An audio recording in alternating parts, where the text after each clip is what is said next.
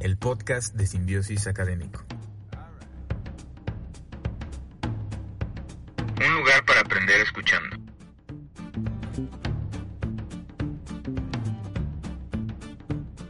Bienvenidos.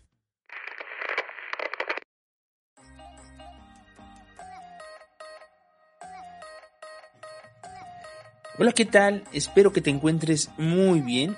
Bienvenido a Simbiosis Académico. Yo soy el doctor Héctor Guzmán y el día de hoy hablaremos de síndrome de ovario poliquístico. Fíjate que la regulación de todos los ejes neuroendocrinos es uno de los fenómenos fisiológicos más interesantes que podemos encontrar en el ser humano. Y dirigiéndonos a hablar específicamente del eje hipotálamo hipófisis gonadal, un punto muy particular en lo que respecta a la diferenciación sexual y las hormonas que giran en torno a este tema es que los procesos son prácticamente los mismos en el hombre y la mujer.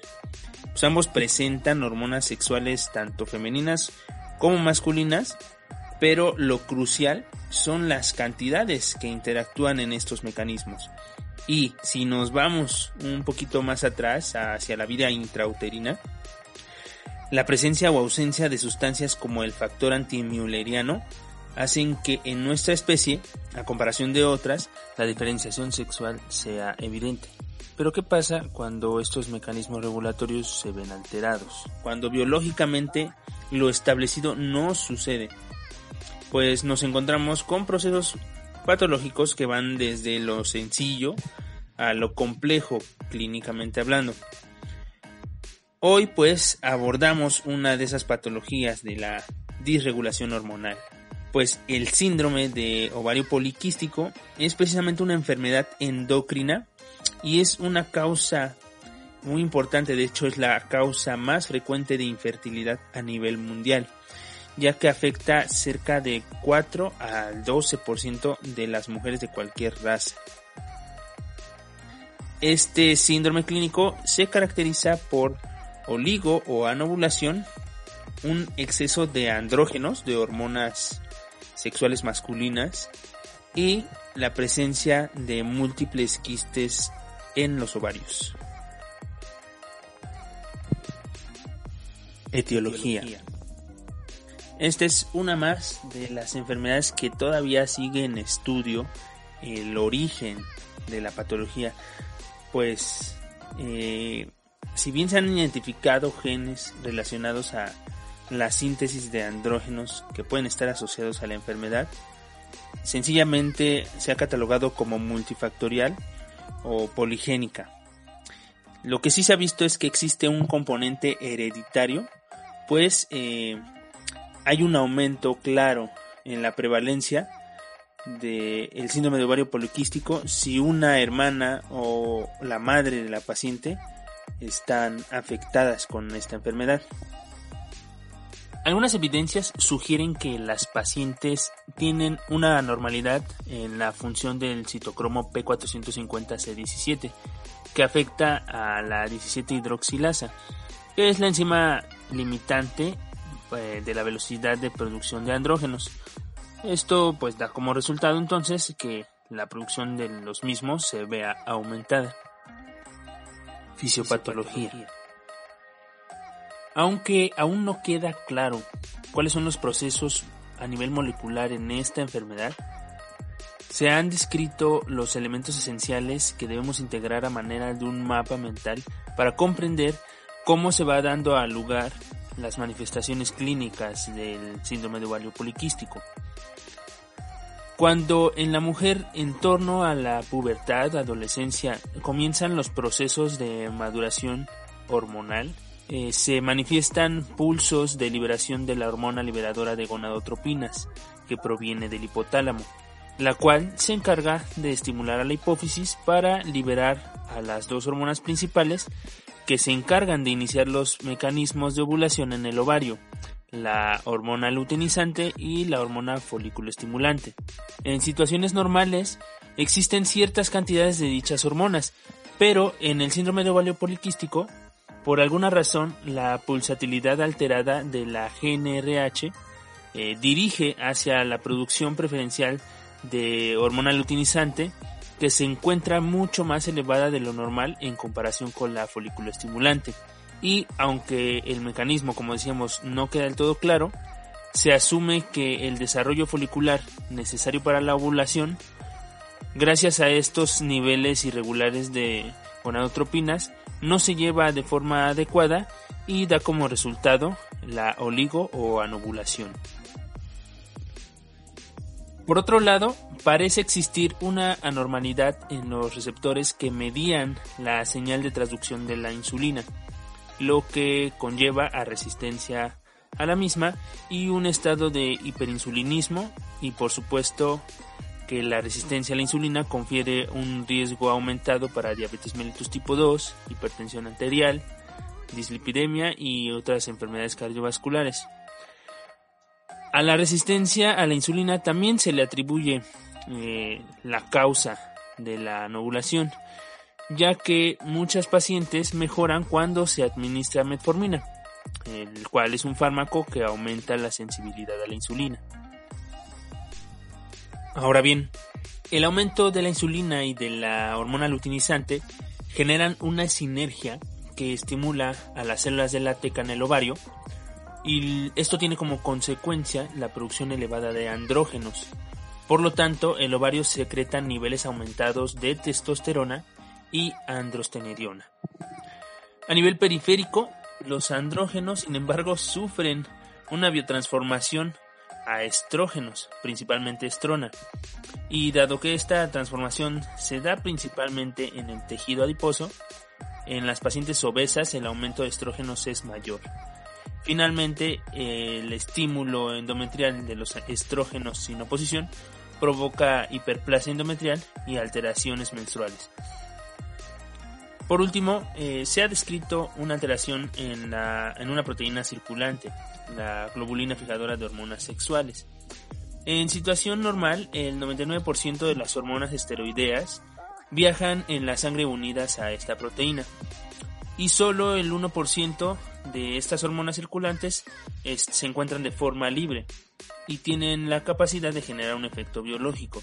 Sin embargo, pues en el síndrome de ovario poliquístico los niveles sanguíneos de esta globulina disminuyen, dando paso a que los niveles de andrógenos circulantes libres, que son los capaces de producir el efecto biológico, pues sean mayores y así se generen manifestaciones clínicas propias de hiperandrogenismo que llevarán a la mujer a un estado de cierta virilización. Clínica. De poco hemos eh, descrito cómo van a ser las manifestaciones clínicas de esta enfermedad. Eh, como número uno tendremos las alteraciones menstruales, eh, después aunado a esto infertilidad, y también tenemos manifestaciones por el hiperandrogenismo, además de otras alteraciones endocrinas. Sin embargo, los síntomas clásicos eh, aparecen en torno a la pubertad.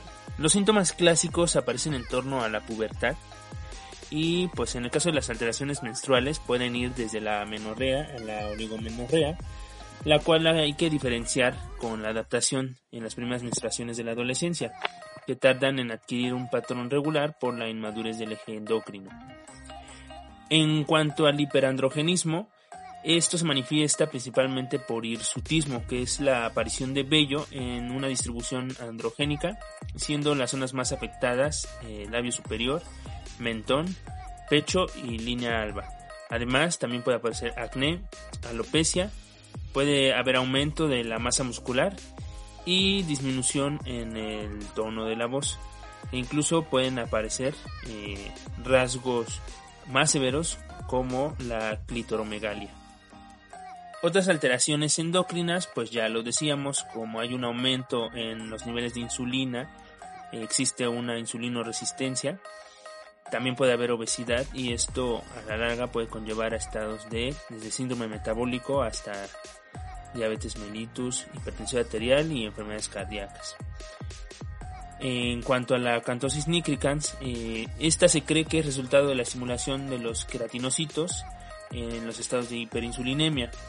y esta se caracteriza por el engrosamiento o hiperpigmentación de la piel en áreas de flexura como las axilas, el cuello y la nuca.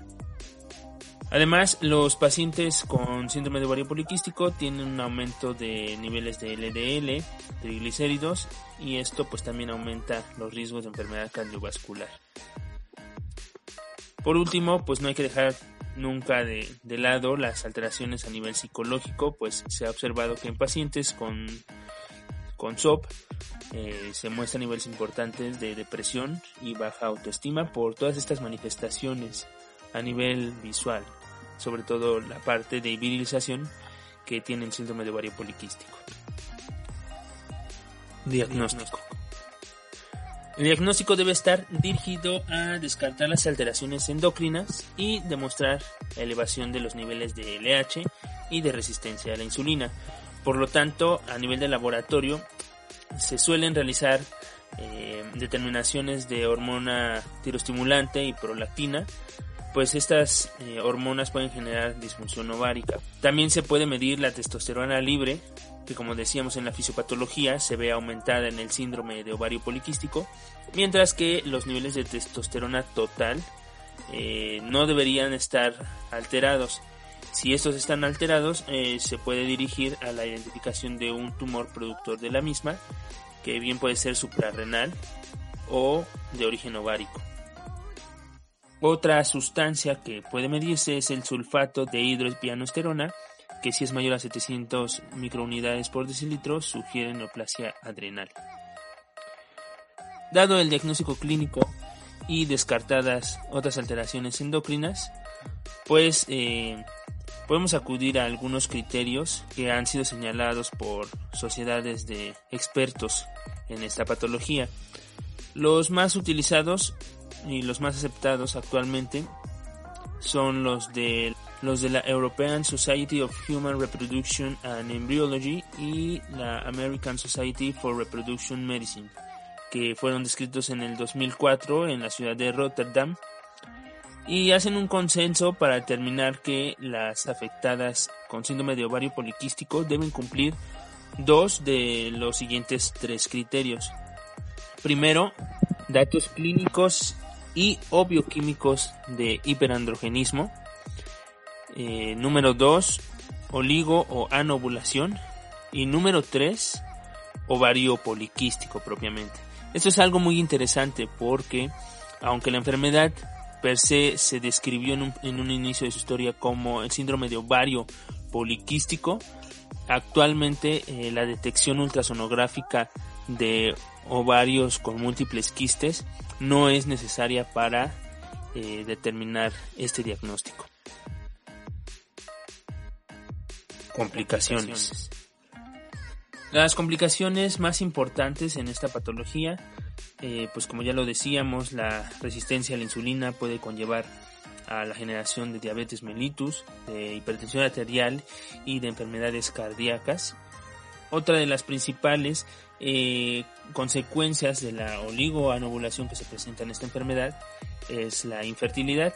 De hecho, ya lo decíamos al principio, esta enfermedad es la causa número uno a nivel mundial de infertilidad. Eh, sin embargo, hay otras alteraciones pues que ponen en riesgo la vida de la paciente. Eh, si la paciente se llega a embarazar, Existe el riesgo de, complicaciones durante el embarazo, como diabetes gestacional, estados hipertensivos y además de complicaciones neonatales. Mencionábamos hace un momento que eh, los estados de hiperandrogenismo y de estrógenos elevados sin oposición a nivel de endometrio pueden causar hiperplasia endometrial, pero esto se puede, puede ir más allá de la hiperplasia, generando neoplasia endometrial. Tratamiento.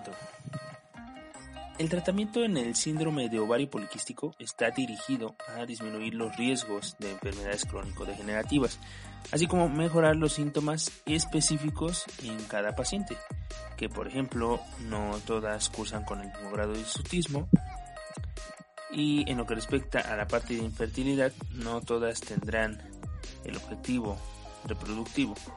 Así es que lo que se busca es mejorar los trastornos menstruales y en caso de que se requiera, mejorar la fertilidad.